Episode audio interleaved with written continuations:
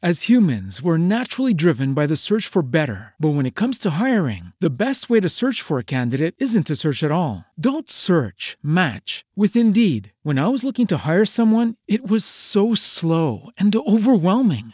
I wish I had used Indeed. If you need to hire, you need Indeed. Indeed is your matching and hiring platform with over 350 million global monthly visitors, according to Indeed data, and a matching engine that helps you find quality candidates fast. Ditch the busy work. Use Indeed for scheduling, screening, and messaging so you can connect with candidates faster. And Indeed doesn't just help you hire faster. 93% of employers agree Indeed delivers the highest quality matches compared to other job sites, according to a recent Indeed survey. And listeners of this show will get a $75 sponsored job credit to get your jobs more visibility at Indeed.com slash podcast. That's Indeed.com slash podcast. Terms and conditions apply.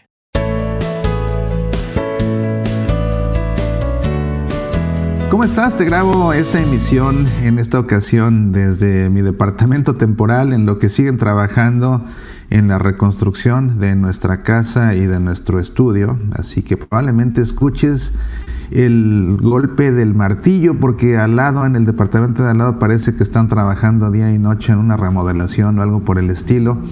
Así que si se filtra el sonido, bueno, pues ya sabes que estas son las condiciones en las que tenemos que estar grabando pues al menos de aquí hasta la mitad del año que seguiremos sin casa y sin estudio. Pero bueno, sabes que quiero reflexionar contigo acerca de las prioridades, de las prioridades apostólicas y de las ah, prioridades en la vida ordinaria, porque hay que saber combinarlas. Te habrás dado cuenta que el día de ayer, martes, no grabé Semillas para la Vida. Y te habrás dado cuenta también que por la noche no transmití en vivo el Club de los Búhos, programa que suelo transmitir en martes o en miércoles y que no será transmitido esta noche de miércoles.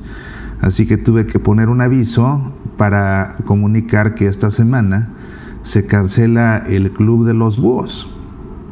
Y bueno, es que alguien se puede preguntar, ¿cómo es que faltaste a dos obligaciones apostólicas o a dos compromisos apostólicos? Bueno, pues en primer lugar, pues son eh, compromisos ciertamente, pero son compromisos que de alguna forma han surgido de algo que ha sido iniciativa mía.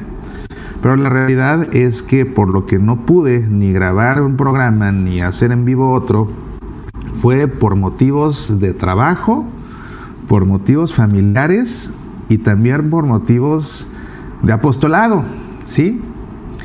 Sucede que tuve mucho trabajo, de hecho tengo mucho trabajo, justamente estoy en este momento aprovechando que tengo un espacio antes de entrar a una junta importante para poder grabar el programa, porque si no, corremos el riesgo de quedarnos sin programa nuevamente este día.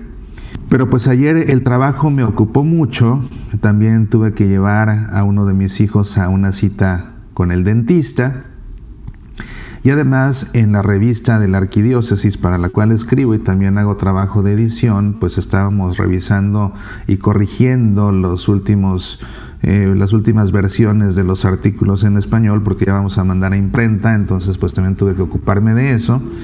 Y con todo, no hubo tiempo de hacer ninguno de los dos programas, ni Semillas para la Vida, ni Club de los Búhos por la noche.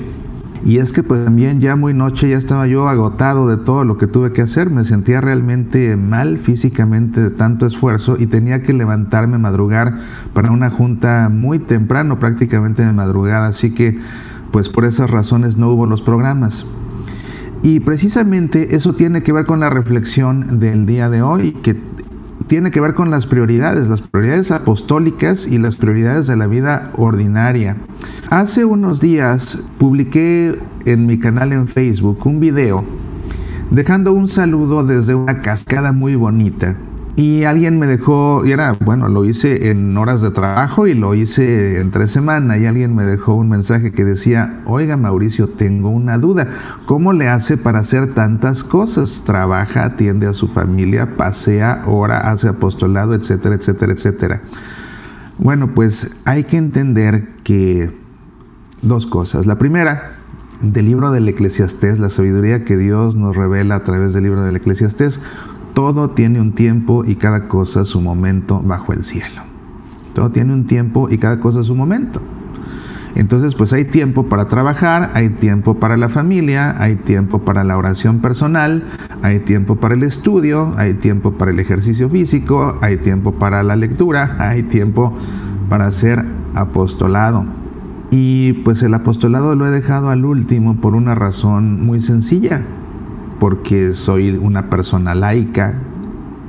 Y como persona laica, mi primera responsabilidad, al igual que la de todos los laicos, no es tanto el trabajo de la evangelización, sino que es más bien atender las responsabilidades que Dios me ha dado en el mundo secular.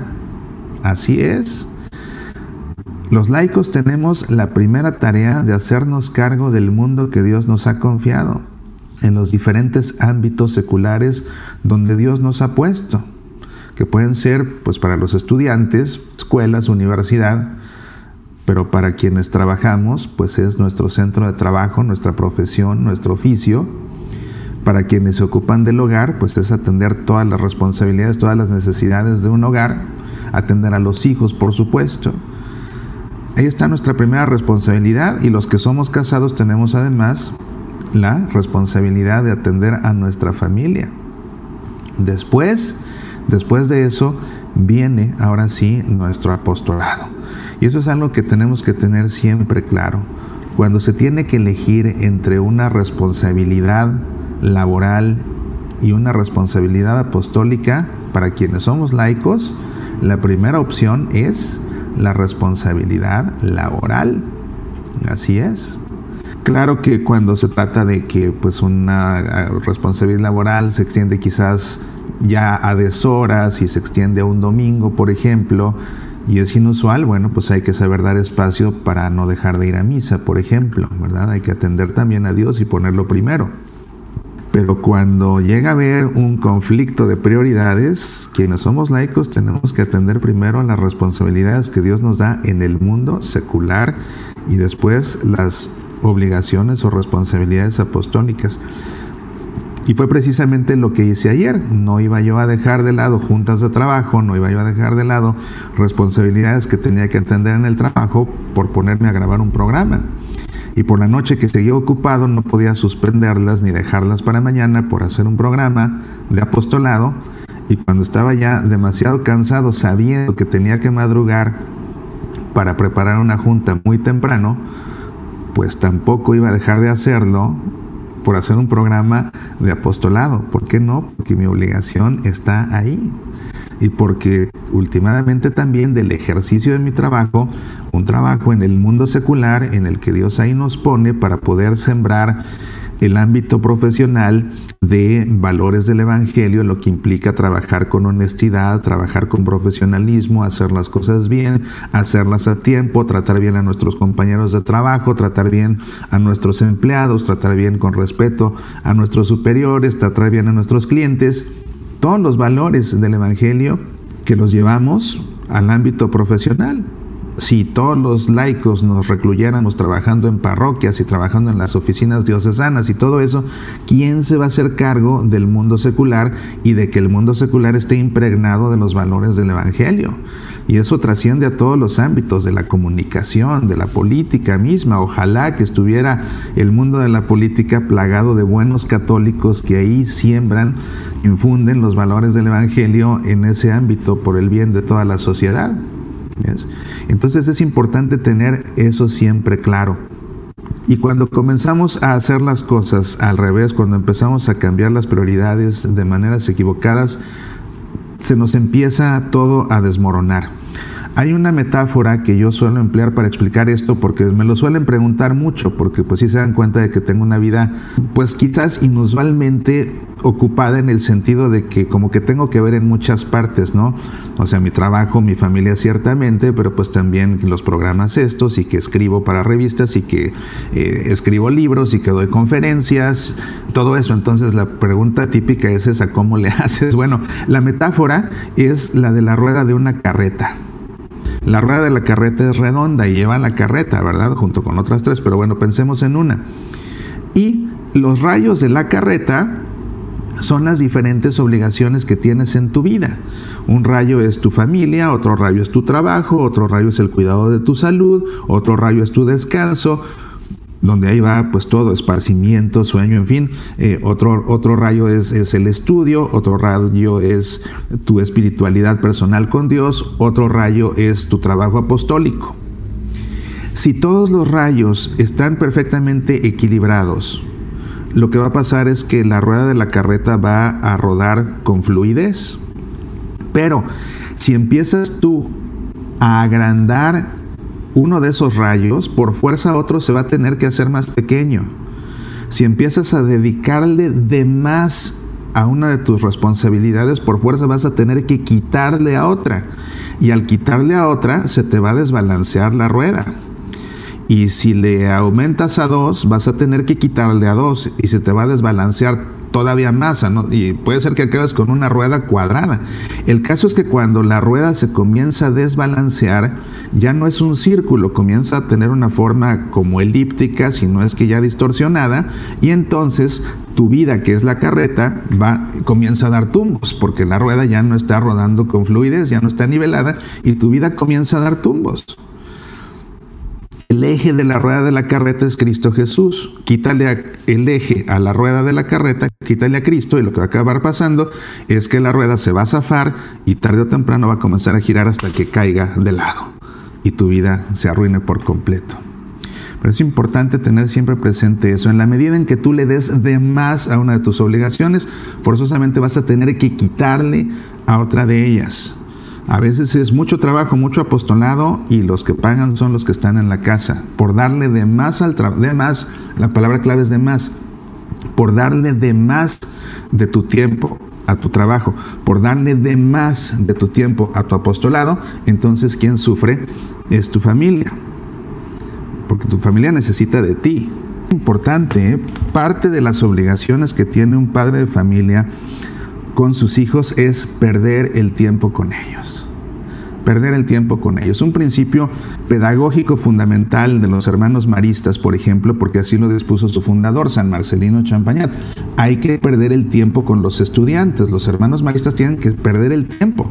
Lo que significa no solamente estarles dando clase, es en los recreos sentarse con ellos, después de clase sentarse con ellos a no hacer nada, simplemente estar con ellos.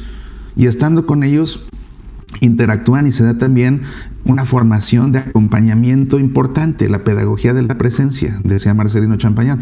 En el caso de los padres de familia, lo mismo, y el Papa Francisco en numerosas ocasiones ha hablado de la importancia de perder el tiempo con tus hijos. Es que a veces estoy tan ocupado que cómo voy a poder darme el lujo de perder el tiempo. Bueno, pues piérdelo con tus hijos, es parte de... Y el que está tan ocupado con una cosa y tan ocupado con otra, invariablemente los que la pagan son los hijos. Y ese esparcimiento necesario, vital, que necesita tener un padre con sus hijos, ese no hacer nada con ellos, se pierde. Y forzosamente, aunque haya quien diga que no, la realidad es que la rueda de la carreta de la vida familiar comienza a dar tumbos hasta que todo se viene abajo. Entonces es muy importante saber balancear todo. ¿Qué estaba yo haciendo eh, en horas de trabajo en una cascada? En días de trabajo, en horas hábiles, ah, bueno, lo que pasa es que por motivos también de mi trabajo, tuve que ir a un hotel que se encuentra al lado de esa bonita cascada y pues ya estando ahí, obviamente pues tenía que compartir contigo una vista tan hermosa y por eso tomé el video para saludarte desde ahí. No es que me salí del trabajo y me fui a pasear a las montañas, pues no, a veces digo, ganas no me faltan, pero pues otra vez hay que poner cada cosa en el lugar que le corresponde. Todo tiene un tiempo y cada cosa su momento bajo el cielo. Quiero invitarte, porque estamos en tiempo de cuaresma, que me acompañes a tomar este curso en dos sesiones comprendiendo las liturgias del Santo Trido Pascual. Dos sesiones, el 7 de abril que es jueves y el 8 de abril que es viernes, en punto de las 5 y media de la tarde, horario del Pacífico, 7 y media centro. No es la misma sesión repetida, es un curso en dos sesiones. Para tomar el curso completo tienes que asistir a las dos sesiones Para conocer el horario específico en tu ciudad y para poder inscribirte, visita por favor el sitio semillasparalavida.org diagonal conferencia. En este seminario te voy a explicar con lujo de detalle, como nunca te lo han explicado en tu vida, cada una de las liturgias del trido pascual, con un detalle que te va a hacer vivir la Semana Santa como nunca la has vivido. Va a ser un excelente ejercicio de conocimiento y aprendizaje litúrgico. También va a ser un excelente ejercicio espiritual y también va a ser un, excelente ejercicio de aprendizaje de Sagrada Escritura porque todo está vinculado en estas hermosas celebraciones litúrgicas del Trido Pascual. Nuevamente 7 y 8 de abril por la noche Informes e inscripciones en el sitio semillasparalavida.org diagonal conferencia. El cupo es limitado, por favor inscríbete cuanto antes. Hay personas que ya se comenzaron a inscribir, no te la pierdas. Soy Mauricio Pérez, estas son Semillas para la Vida.